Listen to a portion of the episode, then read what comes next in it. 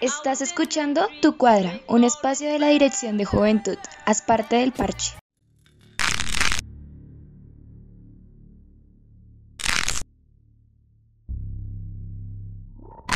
Hola chicos, bienvenidos nuevamente. Hoy les traemos un especial llamado Terror en Mosquera. Y es que estamos en octubre, es decir, Halloween una época en la que muchos solíamos disfrutar cuando éramos pequeños, salir a pedir dulces, cuando fuimos más grandes salir con amigos, pero algo que siempre se compartían tanto los pequeños como los grandes es el hecho de compartir historias de miedo, ya sea de nuestro colegio, del barrio donde vivíamos, una casa abandonada, cosas así. Y qué mejor que estando en Halloween hacer un especial de lugares con historias de miedo, de acá mismo municipio de Mosquera. Así que me tomé la tarea de preguntar, buscar amigos y recordar algunas historias que ya algunos saben, que se han compartido en algún momento, otras que no, algunos no sabían, hay varias que yo no sabía. Entonces me tomé la tarea de recolectarlas y las voy a compartir con ustedes el día de hoy. Bien, empecemos por la más conocida, la Merced. Y sí, sé que muchos van a decir la Merced, pero es que todo el mundo habla de la Merced, la Merced tiene muchas historias.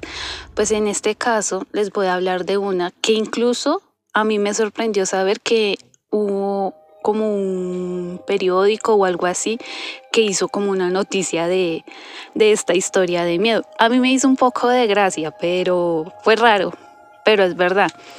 En esta ocasión entonces les voy a contar. Ustedes saben que hay muchos lugares acá en Mosquera que tienen bastante historia, como es la iglesia, la alcaldía, el Colegio Los Sagrados Corazones, la Merced. Son lugares que por tener tanto tiempo acá en el municipio, pues se prestan para generar esas historias de miedo. Entonces, de la que les voy a hablar hoy, relacionada a la Merced, es la de las vírgenes sin manos. Y es que contaban que en este colegio, antes de ser el colegio La Merced, primero fue un convento. Ustedes saben que hay muchas historias al respecto, que primero fue una cárcel, que después fue el convento y que después ahí sí fue el colegio que todos conocíamos. Pues nos vamos a centrar en la parte en la que decían que este fue un convento. Se solía decir que este lugar había un padre que tenía el cual maltrataba a las novicias, que son las chicas que se preparaban para ser monjas. Entonces, el maltrato y el abuso que él les daba a ella era tal que incluso había ocasiones en las que si alguna de ellas trataba de enfrentarlo o pedir respeto o digamos no permitir este maltrato hacia ella y hacia las demás, era había un castigo que él les daba que era el de cortarles las manos, solo a las que se rebelaban así contra él. La cuestión es que se dice que muchas de estas trataron de decirle a, la población, a la gente alrededor, sobre la situación que ellas estaban viviendo, pero nadie les creía. Algunas de ellas, las que fueron maltratadas al punto de que les cortaron las manos, pues terminaron muriendo, pues porque se dice que él les cortaba las manos y las dejaba abandonadas, entonces no tenían cómo, digamos, recuperarse. Esto ocasionó pues que eventualmente estas mujeres que habían sufrido este maltrato pues murieran y los espíritus de ellas pues obviamente se quedaron en las instalaciones. Ya más adelante que pasó y dejó de ser el convento y se convirtió en el colegio La Merced que hoy día conocemos, pues a pesar de que se convirtió en colegio pues seguías manteniendo algunas cosas de, de cuando fue su época de convento, como tener su capilla adentro, las vírgenes y demás. Y aquí es donde viene lo extraño. Las vírgenes que estaban dentro de este colegio podrían estar normal con sus manitas y todas muy bonitas, pero llega un momento en el que de una noche para de un día para el otro les sus manos eran como si se las hubieran cortado, desaparecían. Entonces suelen decir que esto es como un acto que hacen los espíritus de estas monjas que sufrieron este abuso de que les quitaran sus propias manos para hacerles saber a las personas de que ellas aún están ahí y que quieren justicia porque lo que les hicieron es real y para que alguien les crea. Lo más curioso es que dicen también que hay días que hay veces ellos ponen una virgen completamente nueva con sus manos y demás y pasan unos cuantos días y vuelven a quedar sin manos. Entonces esto es algo ya un poco miedoso, un poco tétrico, que tú pongas una virgen así, digamos la nueva, y en menos de una semana, por así decirlo, aparezca otra vez sin manos. Entonces, ese es uno de los relatos de la Merced, porque sé que hay muchos más y muchos de ustedes conocerán más. Pero este lo hice y lo investigué un poco más, pues porque me dio curiosidad de que incluso esto salió en un noticiero, es que no recuerdo bien en qué noticiero es, incluso le hicieron un video. Pero bueno, siguiendo con la siguiente historia, tenemos una que yo no conocía. Esta, se, para que se me ubiquen, les voy a decir, esta habla sobre el humedal que está junto a Metro, por Purina. Y es que pues todos sabemos que esa zona en las noches, tardes noches, es algo oscura, pues porque carece de un poco de iluminación. En esta zona se dice que algunas personas tiraban cuerpos allí, personas muertas. Dicen que muchas ocasiones, eso fue hace muchos años, que hace mucho tiempo personas malintencionadas para ocultar sus crímenes tiraban los cuerpos allí. Y pues los espíritus de estas personas se quedaban vagando por ahí esperando algún día volver a encontrar a la persona que les quitó la vida. Hay quienes dicen, no sé por qué yo la escuchen y no sé si es verdad o no, hay quienes dicen que si se cruza por este lugar a eso bien tarde en la noche, digamos 9, 10 de la noche, además de que posiblemente te roben, también está la posibilidad de que te lleves un susto inmenso. Porque dicen que cuando van cruzando por esta zona, escuchan unos lamentos, como unos gritos, como unas voces, como si estuvieran llorando, pidiendo ayuda, y les empieza a dar escalofríos, como si alguien los estuviera observando o los estuviera siguiendo. Y es que por sí que esta zona es bastante oscura, imagínense ustedes Ir de noche, digamos 10 de la noche, solos por este lugar que no hay casi luz y que sientan como si los estuvieran siguiendo, una de dos, o es alguien que te va a robar o es el espíritu que te va a asustar. Una de las dos tiene que ser. Ahora, otra historia muy interesante que me encontré fue, también van a decir que ya muchos las conocían o algunos las conocían o personas que estudiaron aquí las sabían. Y el próximo, la próxima historia es de los Sagrados Corazones. Como ya les había dicho, esta es una de las instalaciones que tiene bastante antigüedad acá en el municipio de Mosquera, por lo que se presta para tener bastantes historias que te alcancen a dar un poco de escalofrío. En este colegio se dice que en el tercer piso, por donde hay unas escaleras que son bastante oscuras, hay una virgen.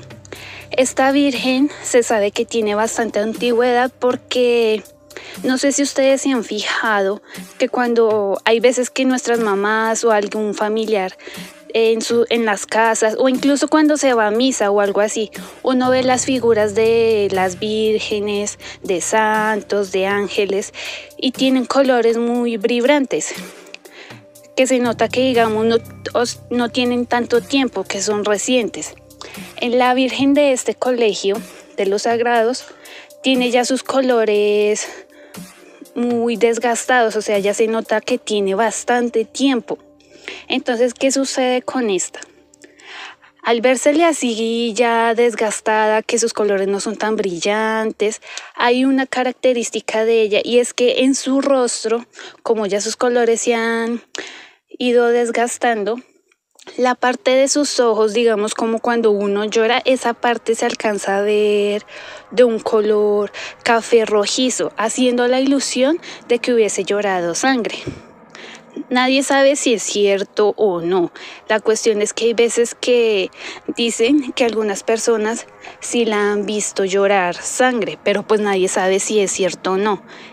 Entonces, esa es un, esta es más como una historia curiosa que no se sabe y nadie confirma, solo dicen que la ven así y que da la ilusión de que hubiese estado llorando. La razón, pues, no lo sé. No, no se sabe. No hay una historia así detrás de la razón por la que esta virgen de este colegio tenga esa característica y si en verdad llora sangre, pues cuál sería la razón por la que esto sucede, así como en las otras dos historias que ya les he comentado. No se sabe bien qué ocurrió con ella. Otra historia que tengo para contarles, muchos van a decir, eso es mentira, eso jamás ha pasado. Pero ustedes saben que hay cosas que suceden, hay cosas que no. Y siempre es mejor tener la mente abierta a ciertas cosas. Esta, la verdad, cuando yo la escuché, me quedé como boquiabierta, como no lo puedo creer. Esta historia sucedió, no sé en cuál, pero fue en uno de los conjuntos del Trébol. Sí, el Trébol, donde queda el colegio el compartir. En esta historia se dice que vieron una bruja, lo cual les voy a contar bien el contexto para que me entiendan, porque a mí me dio algo de gracia y también quedé como no lo puedo creer, ¿es en serio? Resulta que en uno de, estos conjuntos, no se sabe en cuál, solo se sabe que fue en uno de esos conjuntos en la cancha. Había un grupo de muchachos jugando su partido de fútbol, normal, como en muchos, en muchos conjuntos pasa, en muchos barrios, salen los grupos los muchachos que a jugar un partido, que a apostar la gaseosa y van jugando y por aquí por allá. La cuestión es, estaban jugando el partido muy tranquilos, ahí había uno de estos muchachos que iba a cobrar un penal. Él llegó, tomó su balón, lo acomodó, se preparó para patearlo y ganar el partido, pero entonces de repente el balón desapareció. Justo cuando él lo iba a patear, el balón desapareció y él no supo ahí qué pasó. Ahora, al lado del parque de la cancha, perdón, había un parquecito donde había niños ahí jugando. Estos niños estaban observando el partido muy atentamente, pues porque qué niño no, no se ha quedado a veces viendo los partidos de los grandes. Estos niños estaban ahí observando el partido y de repente vieron como una sombra en el cielo. Y justo cuando el chico del penal estaba a punto de patear, ellos vieron que esta sombra bajó, cruzó junto al chico y volvió y subió al cielo y desapareció. Cuando ellos vieron esta acción, porque dicen que eso fue más rápido, imagínense como cuando estamos viendo Flash y que cruza así súper rápido y que nunca lo vemos, solo se ve como la lucecita. Algo así se dice que vieron los niños, que fue una cosa, una sombra así, ¡pum!, muy rápido, que cruzó, bajó, cruzó junto al chico, subió y desapareció.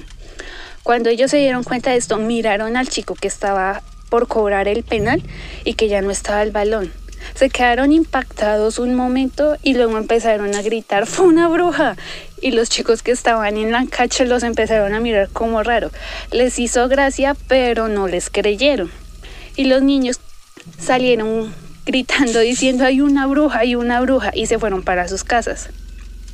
Ahora, la verdad, este relato me hizo mucha gracia, pues porque que tú estés jugando tranquilamente un partido, digamos, estuviésemos jugando un partido de básquet o jugando voleibol o algo así y que de repente el balón se nos desaparezca y aquí unos niños que nos están viendo digan fue una bruja, pues uno de grande realmente los escucha y, a uno le hace gracia y uno dice una bruja eso no existe. Pero pues ustedes saben, hay cosas que a veces no tienen explicación. Entonces, ahí les dejo. Sé que hay muchas más historias, porque sé que es así. Hay muchos lugares acá que, se, que deben tener más historias. Por ejemplo, sé que muchos, muchos, muchos de los guardas que trabajan en las instalaciones de acá de Mosquera, como los colegios, la Villa Olímpica, el hospital y demás lugares así, sé que ellos tendrían muchísimas más historias de miedo porque ellos son los que a veces se enfrentan más a esas cosas cuando trabajan de noche. Pero pues por tiempo no pude recolectar más historias así de las que pudiera investigar y poderles contar así bastante el contexto. Por último les quisiera contar como una historia que sucedió acá en el lugar donde vivo, como para terminar esta sesión.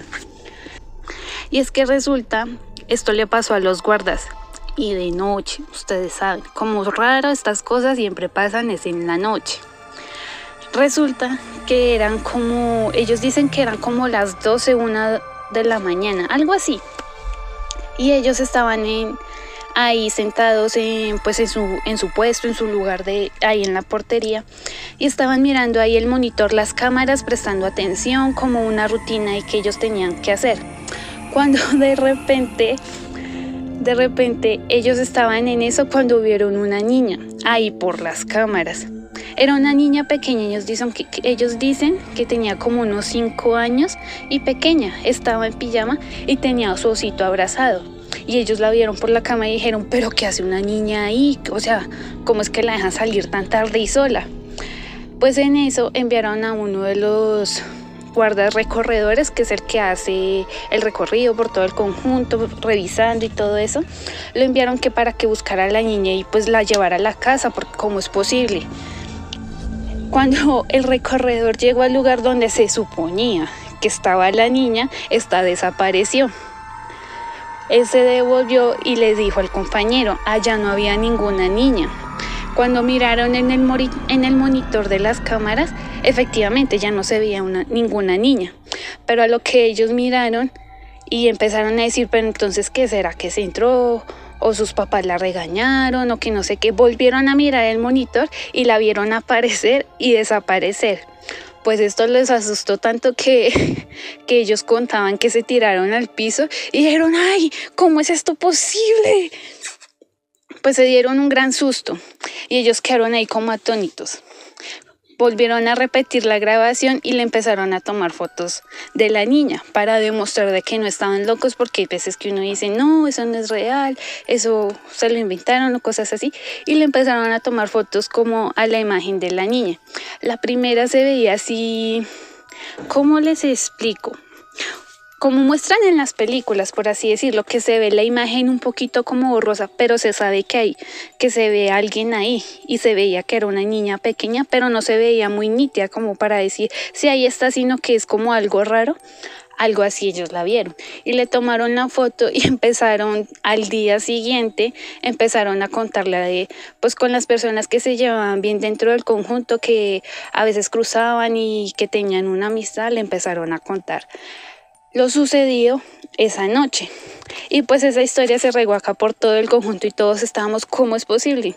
Habían varios niños que se salían tarde en la noche a caminar por el conjunto que porque querían ver a esta niña. Dicen que algunos sí las vieron, otros no las vieron, pero pues no se sabe más. Y pues ya después no, hasta el momento no se ha vuelto a saber nada de la niña y pues los guardas eh, acá el conjunto hizo un cambio de compañía, entonces pues a los nuevos guardas pues hasta el momento no los han asustado, tampoco se, se ha sabido si la niña se les ha presentado a ellos, pero ese es el espíritu que hay aquí en mi conjunto. Y ya, eso digamos que es como, como todo. Espero que lo hayan disfrutado y sé que habrá muchas más historias. Espero que compartan este podcast y si tienen más historias, pues compártalas con sus amigos, con personas que les gusten estos temas y pues nada, espero que hayan tenido un feliz día y que sigan disfrutando lo que queda. Adiós.